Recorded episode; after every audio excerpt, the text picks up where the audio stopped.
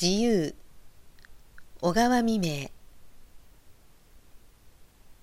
町の鳥屋の前を通った時何という鳥か知らないけれど小鳥にしては大きい。ちょうど小さい鳩のような形をした鳥がかごの中に入れられて窮屈そうにじっとしていました。黄色なくちばしその鈍重な体つきそして絶えず物おじするつぶらな黒い目を見るといじらしいという感じをさせられた。私はこの鳥を嫌いでなかったのです。こんなに狭いかごへ入れられたのでは身動きもできないだろう。自分の家にはこれよりは大きな空きかごがあることが頭に浮かびました。でついこの鳥の値を聞いてみる気になりました。鳥屋のかみさんは早速店先へ出てきたが、値はあまり安くなかった。しかし、一度買おうと思った心は、少しくらいのことで、またやめる気にもなれなかったのです。それほど私はこの鳥を欲しくなりました。子供の自分、村外れの林や寺の墓地などへおとりの鳥かごを下げていって、秘話や四十からなどを捉えたことを思い出すと、どこからともなくすがすがしい土の蚊がして、木の間をくぐってくる冷ややかな風が身にしみて、もう久しいことを忘れていた生活に再び魂がよみがえるように、急に体中が生き生きとしたのであります。こんなに小さいかごに入れておいてもいいのだろうか。この鳥には少しカゴが小さすぎますね。もっと大きいのに入れてやれば本当はいいのですが。とかみさんは答えた。なぜそう分かっていたらそうしてやらないのだろう。鳥は物が言えないからされるままになってただ餌を食べて生きている。しかしその様子を見るとそれに満足しているようにも思われるがそれも物が言えないからだろうと考えられるのでした。私は紙袋の中へ鳥を入れてもらって家に帰り、もっと大きなかごに入れてやりました。鳥は知らぬ場所に来たので、一層物おじして目をパチクリしていました。この鳥はよほど臆病と見えるな。私は目を凝らして鳥を見ているうちに、鳥の長いはずの尾が短く切られているのを発見したのです。ああ、小さなかごへ入れるのに邪魔になって尾を切ったのだ。そう思うと、言い知れぬ不快を誰がしたかこの残忍な行為から感じられました。生きている鳥を本意にして、かえって無理に鳥を小さくしようとする冷酷さを思わずにいられません。日数が経ってからその鳥の名がイカルガであることも分かりました。何でも鳩の種族に属するこの鳥は鳥の中でもよく大空を自由にかける翼の強い鳥だということを知りました。そんなによく飛ぶものをこんなカゴの中に入れておくのはよくないことだ。こう私は思ったのです。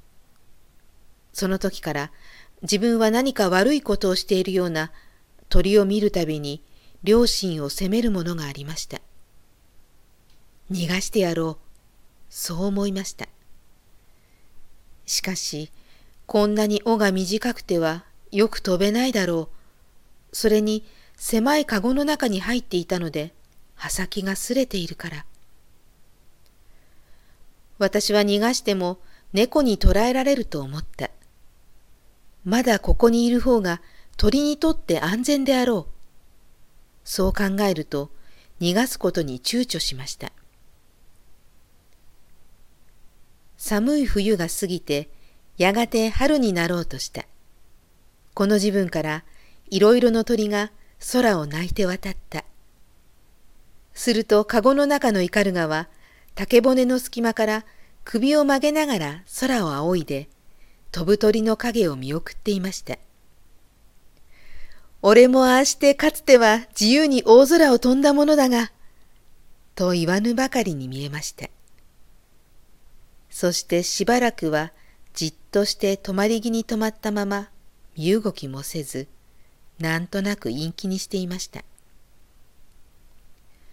この上この鳥をかごの中に入れておくのは罪深いことだ。私はそう思うと入り口の戸を開いて、さあ逃げていけよと言った。鳥はすべてを疑うようにあちらへ行きこちらへ来たりしてすぐには出ようとせずためらっていました。雪がその頂に輝き、ふもとに清い谷川の流れる遠い山の方へ早く飛んでいけと、私は鳥かごからイカルガを無理に追おうとしました。彼はかごの入り口へ止まったが、不意に外へ逃げ出した。しかし、尾は短く切られ、羽は擦り切れていて、石日のように敏捷に飛ぶことはできなかった。庭の木立の枝に止まろうとして地面へ落ちてしまいました。私は鳥の足真似が効かないことを知りました。けれど今憧れていた自由が目の前に得られるのだと知ると哀れな鳥はしきりに羽ばたきをして焦った。そしてとうとう空へ舞い上がって庭の上を一回りしたかと見ると、あちらの高い木をめがけて、懸命に傷ついた羽で空気を刻みながら飛んでいきました。私は10年、20年牢獄にあったシュートが放免された暁、日光のさんさんとしてみなぎる外場へ突き出された時のことを想像したのであります。彼らが鉄層のもとで痩せた両手を高く差し伸ばして自由を与えよ、叱らざれば死を与えよ、と叫ぶ姿を、この時こそはっきりと聞くような気がしました。やがて日が暮れかかった。あの鳥はどこへ行ったろう。これに懲りて二度と人間の手に捕らえられることもあるまいと思われました。しかし、かごから抜け出して自由となったのはたまたま一羽だけであって、あの鳥屋に、また多くの家庭に、たくさんの鳥が狭いかごの中に入れられているけれど、そして大空を自由に飛ぶことを憧れているけれど、誰もそれらの鳥のために考えるものがないばかりか、その鳴く声を楽しんでいる。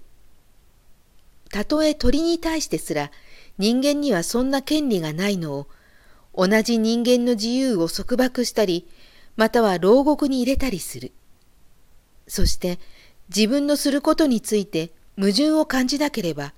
そうした社会を良くしなければならないとも考えない。街はいつものごとく灯火に彩られ、人々は歓喜しています。私は憂鬱になりました。一人いつまでも暗くなりかけた空に高くそびえる木立を見つめて哀れな鳥が焦りながら今でなければ自由を得られないと飛んでいった姿を目に描いていたのでありました。